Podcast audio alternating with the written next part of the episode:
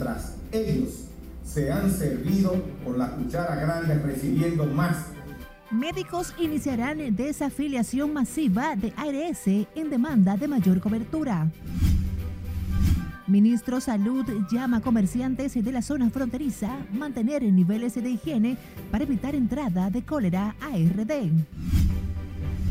Raquel Peña y ministro de Vivienda abordan en Fórum detalles de un nuevo modelo de desarrollo urbano en el país para combatir el déficit habitacional.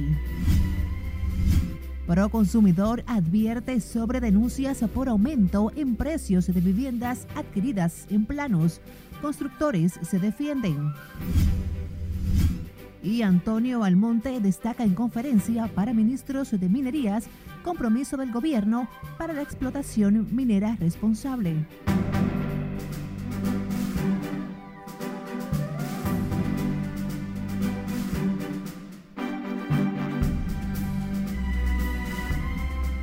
Muy buenas tardes, feliz martes. Gracias por acompañarnos.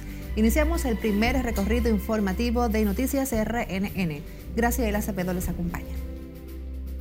Iniciamos inmediato con la vicepresidenta Raquel Peña, quien reafirmó el compromiso del gobierno para enfrentar el déficit habitacional en el país, los efectos del cambio climático y el acelerado y desorganizado crecimiento urbano que según líderes de países de la región representan los principales retos para América Latina y el Caribe. Nuestra compañera Lauri Lamar nos tiene más detalles en directo. Adelante, Lauri. Buenas tardes para ti. Gracias, buenas tardes. La vicemandataria destacó que desde República Dominicana se apuesta por un nuevo modelo municipal que combata el déficit habitacional. Nosotros necesitamos revertir esa realidad. Raquel Peña aseguró además que el gobierno trabaja para lograr articular núcleos urbanos con calidad de vida, servicios y oportunidades para la población. Podemos enmarcar, y como ha destacado nuestro ministro eh, Bonilla, una serie de planes, como es el caso de Mi Vivienda o Dominicana se reconstruye. Acciones y proyectos que nuestro gobierno, que encabeza nuestro presidente Luis Abinader, ha colocado en su agenda como punto uno de los principales puntos que ha estado atendiendo y que también le ha dedicado unas importantes cifras en el presupuesto nacional. La vicepresidenta de la República encabezó este martes, junto al ministro de la Vivienda, el Foro Centroamericano sobre Intervención en Asentamientos Humanos Precarios para la implementación de la nueva agenda urbana con líderes de la región, donde presentaron posibles soluciones a estas problemáticas. Vamos a trazar líneas estratégicas que contribuirán al fortalecimiento económico y social y sobre todo institucional de la región, procurando la unión y el trabajo en conjunto. Trabajar por los asentamientos precarios implica en el método la perspectiva de movilizar más nuestras energías, nuestro conocimiento y nuestra capacidad de innovación para generar soluciones integradas a esos asentamientos precarios. Según datos presentados en este foro, el 65% de la población de América Latina y el Caribe vive ubicada en asentamientos informales, situación que empeorará para el año 2025. El evento que se extenderá por tres días y que tiene a República Dominicana como anfitrión busca dar continuidad al diálogo sobre los desafíos urbanos y territoriales de la región. De mi parte es todo retorno al estudio. Gracias por este informe, Lauri Lamar. A propósito, el director de Protección de los Derechos del Consumidor, Eddie Alcántara, informó que en los últimos siete meses ha recibido más de 600 denuncias por aplicación de aumento en los precios iniciales de viviendas adquiridas en plano, mientras los constructores lo atribuyen a una crisis en el sector. Siledis Aquino, desde Proconsumidor, nos pone ahora al tanto. Adelante, Siledis, cuéntanos. Tardes, así es. Proconsumidor ha centrado la atención en mediar entre los clientes y las constructoras que en algunos de los casos han aplicado incremento hasta de un 30% en las viviendas. Partido en un clamor eh, colectivo. Eddie Alcántara explicó que las denuncias por la aplicación de cobros adicionales y en muchos casos no contempladas en el contrato van en ascenso. Por ejemplo, de los 6, 7 meses para acá hemos tenido un crecimiento de más de un 450%, más de 600 casos, y hemos eh, conciliado cerca del 84%. casi el 85. Y tenemos también ahí eh, casi 200 que están en proceso de conciliación. Alcántara recomendó a los adquirientes de viviendas afectados por la situación acudir a Proconsumidor. Hemos tenido mucho trabajo. Todo el que entienda que le están afectando en sus derechos, en la adquisición de algún inmueble eh, comprado eh, en plano o en proceso de construcción, pueden acudir aquí a la institución. Mientras los constructores respondieron a la denuncia, atribuyendo los aumentos a factores diversos. Eh, provoca que el sector eh, vuelva de nuevo a caer en un letargo porque con tasa de interés alta, inflación y apreciación de la moneda, el sector está en un momento difícil en estos momentos. El índice de costo de construcción ha incrementado hasta alrededor de un 22%, entonces en esa misma medida los precios deben ser ajustados. También los precios de las casas y las tasas de intereses se han disparado este último año dificultando a los dominicanos la posibilidad de tener vivienda propia. Eddie Alcántara, director de Proconsumidor, adelantó que tienen establecido una serie de medidas para evitar publicidad engañosa en los comercios a propósito de que el próximo mes inicia el Black Friday. Por el momento son los detalles que les tengo. Ahora retorno con ustedes al set de noticias. Te agradecemos estos detalles tan importantes eh, a nuestra compañera Silvia Aquino. El diputado del Partido Revolucionario Moderno por San Cristóbal, Gustavo Lara Salazar, introdujo este martes un proyecto de ley que propone la creación de una zona especial de desarrollo logístico e industrial de la autopista 6 de noviembre en procura de otorgar facilidades a las empresas nacionales y extranjeras que se instalen en esa zona, propiciando así la creación de empleos para los municipios de la provincia y las zonas rurales de Santo Domingo Oeste.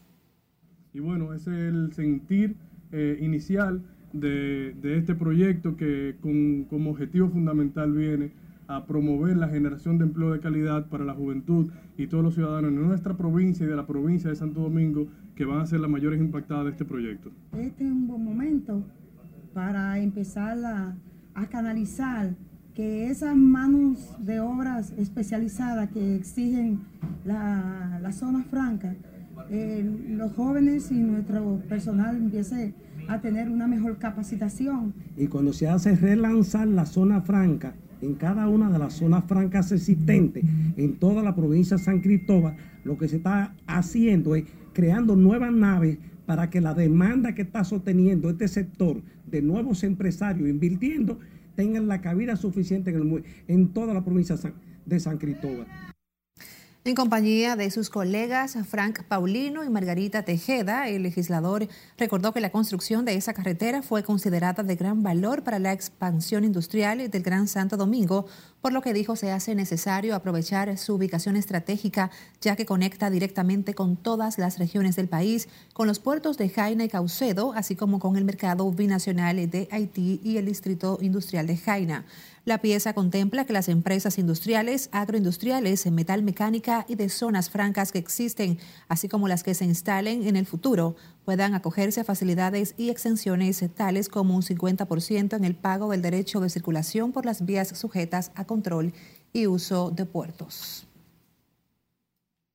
Cambiando de información, el ministro de Energía y Minas, Antonio Almonte, aseguró que el gobierno del presidente Luis Abinader tiene un compromiso con la explotación minera aunque reconoció que hay que educar a la población y evitar esos movimientos adversos que desacreditan esos proyectos económicos. Nelson Mateo nos amplía. Nosotros de manera responsable queremos decir que el compromiso del gobierno dominicano es uno solo. Antonio Almonte con su discurso dio apertura a la decimosegunda conferencia anual de ministerios de minerías de las Américas que se desarrolla en la República Dominicana hasta el próximo 20 de octubre. En este escenario, Almonte dijo que la actual administración está comprometida con los proyectos mineros respetando siempre la ley de medio ambiente y la constitución. Pero es obvio que la medida que crece es necesario también impulsar eh, la creación y el desarrollo de espacios de diálogo eh, y de educación de la ciudadanía respecto a lo que significa la importancia de la minería. El funcionario informó que el gobierno tiene en carpeta ampliar la explotación de nuevos yacimientos bajo el criterio de procesos amigables con la ecología y el desarrollo de la nación. Lo que significa que las proyecciones del desarrollo de nuestra economía en su diversidad de turismo, industria, comunicaciones, financieras, eh, zona franca y ahora con la expansión de la minería, pueden garantizar que la República Dominicana siga caminando hacia la ruta de, un mayor desarrollo y resiliencia eh, de su economía. Ante representantes de la Barrigold, empresarios, centrales sindicales y organismos internacionales, Almonte dijo que esas iniciativas de desarrollo minero necesitan de licencias políticas, pero también social. Debido a que, entre otras cosas, algunos movimientos que se pueden desarrollar y se desarrollan en algunas comunidades eh, de resistencia o oposición a algunos proyectos extractivos, a veces eh, pueden retardar eh, los procesos de inicio y generar costos innecesarios a la actividad y también afectar la credibilidad y, la confianza nacional e internacional sobre ese tipo de actividad en el país el programa de la deudécima Conferencia Anual de Ministros de Minerías recibirá este miércoles al presidente de la República, Luis Abinader, y reconocerá al expresidente Hipólito Mejía por haber sido en su gobierno donde se realizó por primera vez este conclave internacional de minería. Nelson Mateo, RNN. Seguimos con otra información. El Colegio Médico Dominicano y las 52 sociedades médicas especializadas del país anunciaron la desafiliación y suspensión de los servicios a la aseguradora universal, con lo que se agudiza la lucha del gremio contra el sistema de la seguridad social. La medida tiene lugar menos de 24 horas después de que el gremio se retirara del diálogo con las ARS y la CISALRIL, que busca una solución al impasse entre ambos sectores. Tenemos en directo a Scarlett Guichardo con todos los detalles. Adelante, Scarlett, cuéntanos. Gracias, buenas tardes. La desafiliación masiva de los médicos especialistas que inicia este martes estaría afectando a unos 325 mil usuarios. Para comenzar por ahí, eh, porque el plan es ir escalando la medida. El presidente del gremio médico, Senen Cava, dijo que la medida se enmarca en el nuevo plan de lucha contra las AFP y las ARS de las cuatro ARS más grandes, posiblemente, aunque es una de las que menos afiliados tienen, es de las más poderosas. Pero es una de las que ha sido más beligerante en confrontar, en enfrentar a los médicos y a las sociedades especializadas. Entonces, vamos a comenzar de ahí. Por otro lado, Cava explicó durante rueda de prensa las razones por las que no continuarán el diálogo organizado por la Superintendencia de Salud y Riesgos Laborales donde los galenos exigen un aumento tarifario y otras reivindicaciones. Hubo una discusión acalorada, ellos se niegan a asumir parte de esa indexación para los prestadores y los pacientes. Y cuando vimos que la CISARRIL, lejos de mediar, de jugar un rol de equidistancia y propiciar escenarios de avenencias, lo que hace es que se parcializa con los empresarios, no vimos razón de seguir permaneciendo allí.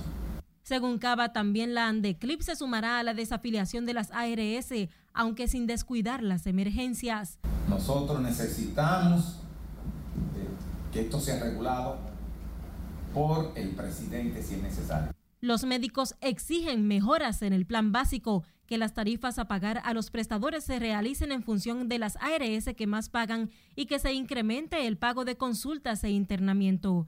Los especialistas que no acaten la nueva disposición serán sometidos al Tribunal Disciplinario del Gremio de los Médicos. El Colegio Médico Dominicano estaría anunciando nuevas medidas contra otras aseguradoras de riesgos de salud en los próximos días.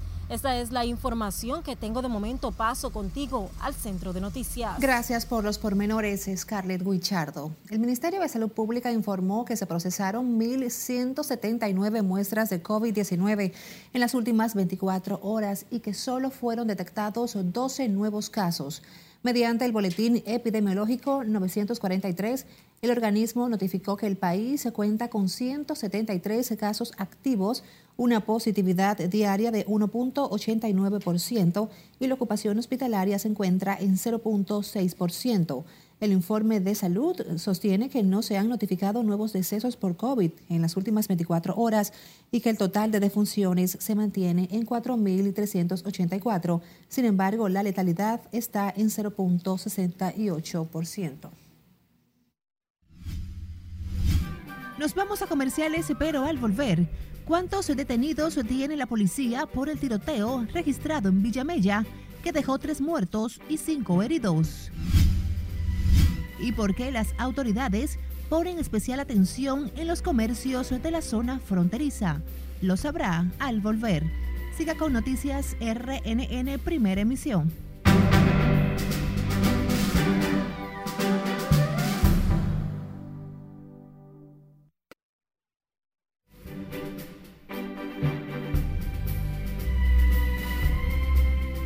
Gracias por seguir con nosotros. El secretario general de la ONU, Antonio Guterres, afirmó que la situación que se vive en Haití hace que la vida se convierta en una pesadilla en ese territorio. Antonio Guterres citó el bloqueo de la terminal petrolera más importante de ese país, que según dijo afecta las necesidades básicas de los que habitan en el vecino país. Argumentó que la falta del expendio de combustibles genera deficiencia en el abastecimiento de agua en medio de un brote de cólera, lo que potencializa la enfermedad. El secretario general de la ONU reiteró su llamado a la comunidad internacional para que de manera urgente se examine la solicitud del primer ministro haitiano Ariel Henry por el despliegue de una fuerza especializada que le permita solucionar la crisis humanitaria.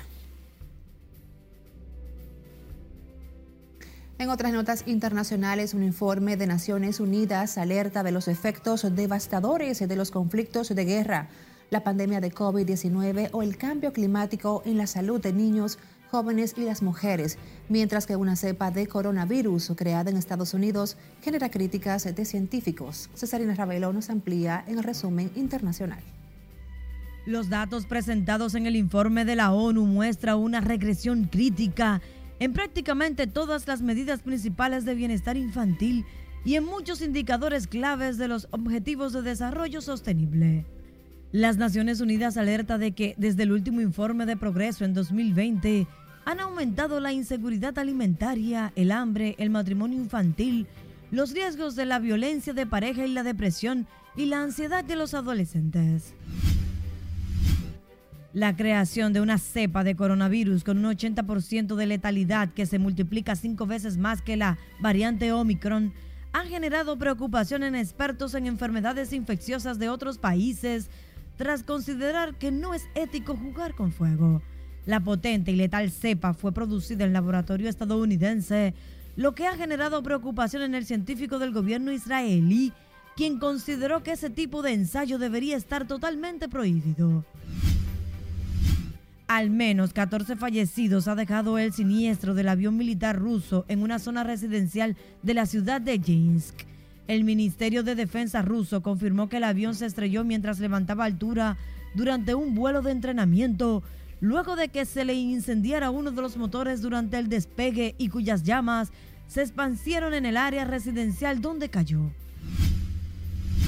Ucrania ha recibido un nuevo apoyo financiero de 2 mil millones de euros de la Unión Europea que se destinará a cubrir gastos presupuestarios urgentes, especialmente en el ámbito social y humanitario. La ministra federal de Interior de Alemania, Nancy Faeser, ha dado cese al presidente de la Oficina Federal para la Seguridad de las Tecnologías Informáticas por sus presuntos contactos con los servicios de inteligencia ruso. El alto funcionario es acusado de una negligente falta de distancia hacia el espionaje ruso para ofrecer servicios de asesorías a empresas, políticos y autoridades en cuestiones relacionadas con la seguridad cibernética.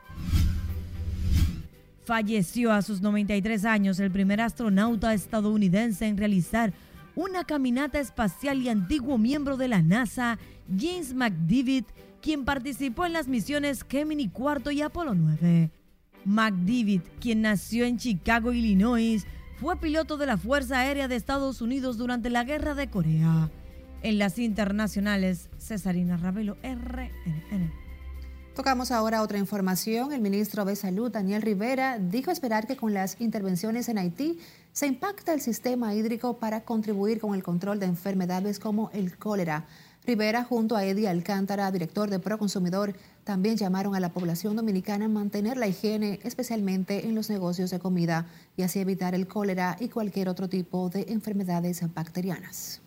lo que están haciendo las Naciones Unidas, si hacen una intervención de, humanización, como se quiere y todo eso, pues ayuda porque esta zona no tiene agua potable, no tiene servicio sanitario y eso nos ayuda no solamente a la República Dominicana, como se cree. Estamos trabajando para montar toda una estructura de verificación para nosotros procurar exigir que se le dé cumplimiento a lo que establezca el Ministerio de Salud Pública para nosotros proteger la salud de los dominicanos.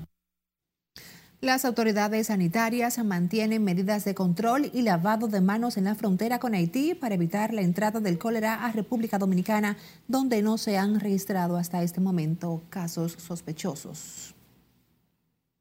Esta semana el Ministerio de Administración Pública entregará al ministro de Educación la auditoría que hicieran a la institución durante la gestión de Roberto Fulcar. Darío Castillo dijo que algunos de los tópicos que investiga el MAP en educación son las denuncias de exceso de empleados nombrados durante la administración de Fulcar. Nos informaron que, por ejemplo, que a principio de gobierno habían en el Departamento de Relaciones Públicas habían 110 colaboradores.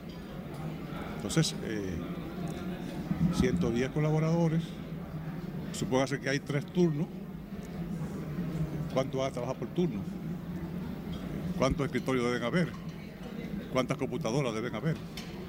Entonces comprobamos ese tipo de cosas.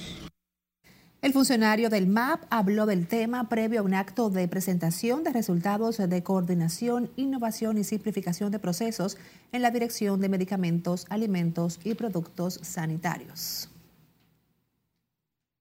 Residentes del sector norte de Dajabón exigen a las autoridades que una metalera que opera en ese sector sea retirada por el foco de contaminación en el que se ha convertido. Domingo Popoter estuvo en la protesta y esta es la historia. Los moradores piden a la alcaldía municipal y al medio ambiente en esta provincia fronteriza notifiquen la paralización de esta metalera. Estamos viviendo dentro de ratas, cucarachas y culebras. Y ya basta. Todos los utensilios de Haití lo traen aquí. No queremos más eso. Y echando paredes para ampliar la metalera. No, no lo vamos a permitir. Dicen sentirse agobiados e impotentes por el mal hedor que se genera desde este negocio. Advierten que muchos de los habitantes en el sector norte han empezado a sufrir de problemas respiratorios, lo que se suman al criadero de ratas y culebras en el que se ha convertido dicho lugar. ¿O es que ellos no se basan a la ley? ¿O qué es lo que fue? ¿Fue a, la escuela de Bachiburro? ¿Fue? Da pena y vergüenza, pero nada más tienen que observar esa escuela. Yo tengo un pozo subterráneo. Ese pozo ahora mismo está contaminado con esto. En mi casa un pozo porque todo el mundo sabe la necesidad de que andamos por el agua. Que se vayan de aquí del, barrio porque nosotros somos gente, no vamos a firmar que quieran, ¿no? Queremos, eso no que da enfermedad. Y ya el pueblo está cansado de eso. No queremos más meter aquí, fuera del pueblo, porque queremos salud para esta comunidad. Ante la situación exigen de las autoridades ir en su auxilio para evitar más enfermedades bacterianas como la lectospirosis. Comerciantes de la zona se sumen al clamor. Alegan que llevan mucho tiempo solicitando que se retiren de la cercanía del mercado fronterizo. Esta metalera, en la provincia fronteriza de Dajabón, Domingo Popoter, RNN. Y escuche con atención, la empresa 3.14 Inversiones SRL, cuyo propietario es Wilkin García Peguero, cerró sus puertas. Mantequilla, como es conocido el nombre de la fórmula, el nombre de la fórmula mágica y que supuestamente multiplica el dinero de sus inversionistas y clientes. Mientras el local permanece cerrado, divulgó un anuncio en su pueblo, Sabana Grande de Boyá, en Monteplata, en el que promete pagar casa por casa a sus deudores. El dueño del negocio bien pensado también ha sido denunciado por inversionistas que le han confiado grandes sumas de efectivo y aseguran que solo está devolviendo el capital debido a la presión mediática. Mantequilla alega que la gente ha hecho mucho desorden, por lo que ahora ha decidido visitarles casa a casa y a los que tienen atrasos con fecha de 23 y 24. Hacemos nuestra segunda pausa, pero como siempre queremos invitarles a que visiten nuestras redes sociales. Búsquenos con el usuario arroba noticias RNN. Por supuesto, nos envíe sus denuncias a través de nuestra línea directa de WhatsApp 849-268-5705. También puede buscarnos en las plataformas de audios.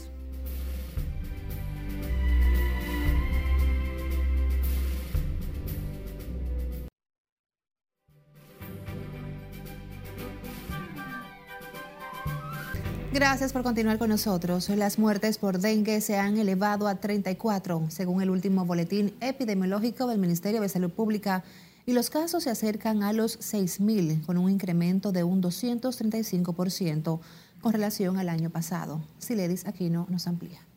Tenemos 500 eh, y pico de casos en el hospital. El dengue mantiene la flecha verde con indicación de ascenso es que solo en la semana 38 de este año se han registrado 433 casos probables de la enfermedad. De los 5.967 casos de dengue registrados este año, más de 500 fueron atendidos en el Hospital Infantil Robert Rick Cabral.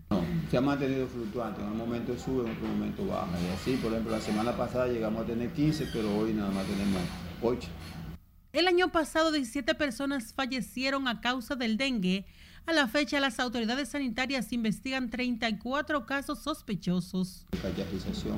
y todo ese proceso, integración de la comunidad y toda la población al trabajo eh, de erradicación de este mosquito. La mayoría residen en Santiago, el Gran Santo Domingo y San Francisco de Macorís. Fiebre y que no quiere comer, le da náusea cuando le dan algo de tomar. No, el dengue no, todavía yo no he escuchado que hay dengue allá, pero hay mosquitos.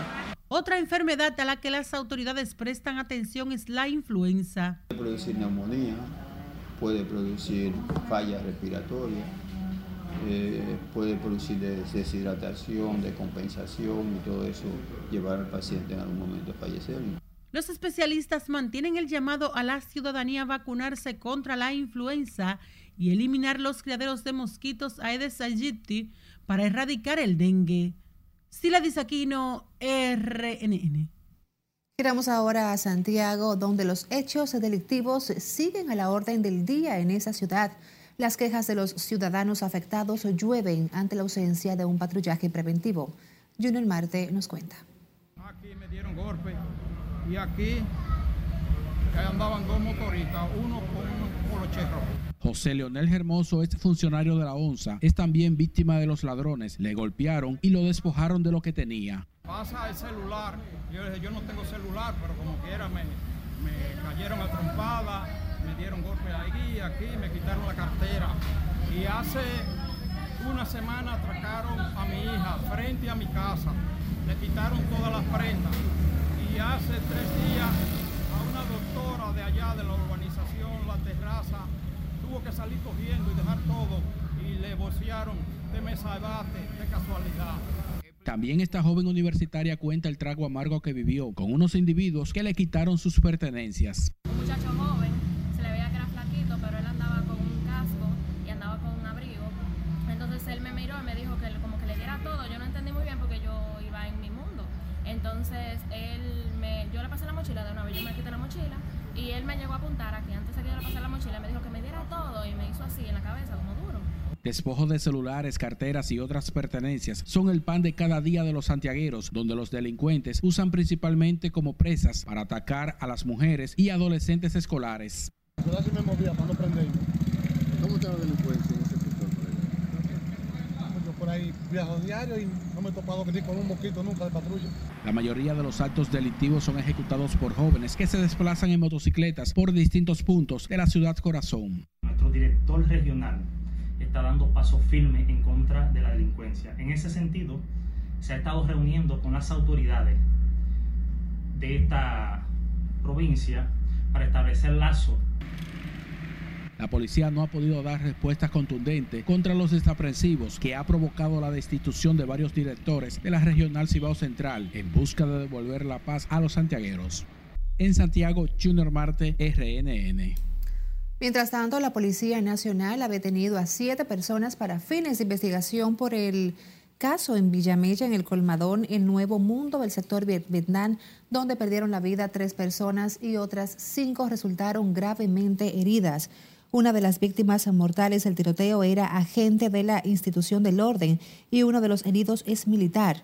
Los occisos fueron identificados como el raso policial Carlos Manuel Núñez de la Cruz y los civiles Yorky Otaño y Víctor Manuel Marte Martínez, mientras que los heridos Darison Núñez, Juan Ferrán Brazován, Wilkie Rondón, una menor de edad y el raso del ejército Aldo José Susana Heredia permanecen recibiendo atenciones en el hospital Ney Arias Lora.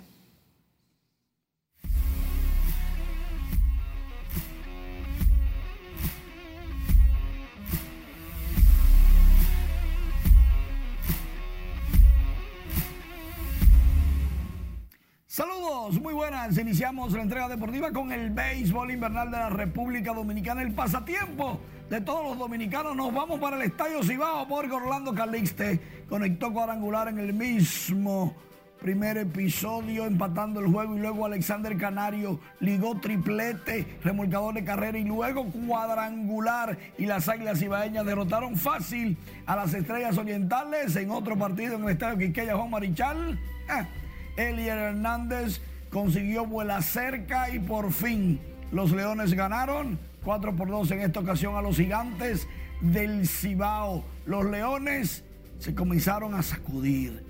Los que no creen en nadie, los Tigres del Licey, con Eli de la Cruz, Mauricio, Ronnie Mauricio y el Boni Bonifacio, el capitán, dispusieron fácil 11 por 3 de los toros. Así está la tabla de posiciones. El Licey invicto y en el segundo lugar, bueno, los demás, segundo y tercero. Los Yankees y Cleveland esta tarde a las 4 van a definir quién juega contra los Astros de Houston. Se suspendió el juego en la noche del lunes. A ver qué pasa. Por otro lado, Karim Benzema ganó en París el balón de oro. Con 35 años dice Benzema que lo que quiere es ganar en Qatar el Mundial. Recuerden que estuvo fuera de la selección de Francia por seis años. Mientras tanto, realmente Qatar en noviembre será lo único que el mundo vea, como siempre. Por el momento es todo. En nuestras redes sociales más informaciones. El béisbol apenas comienza, pero ya se va calentando, así que pendientes. Sigo contigo. Gracias Manuel, como bien dices, se activa el béisbol, el béisbol invernal aquí en nuestro país. Gracias por esos detalles. A ustedes también las gracias por acompañarnos. Nos despedimos.